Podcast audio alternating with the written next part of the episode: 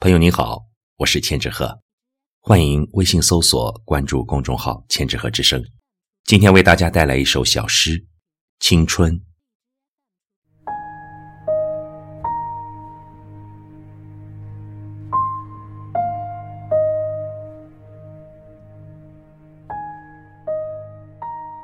人生有一首诗，当我们拥有它的时候，往往并没有读懂它。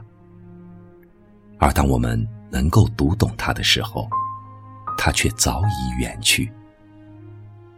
这首诗的名字就叫青春。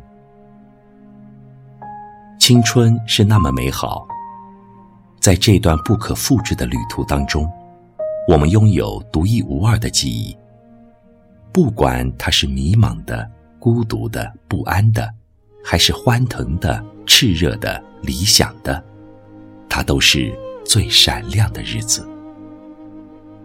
雨果曾经说：“谁虚度了年华，青春就将褪色。”是的，青春是用来奋斗的，不是用来挥霍的。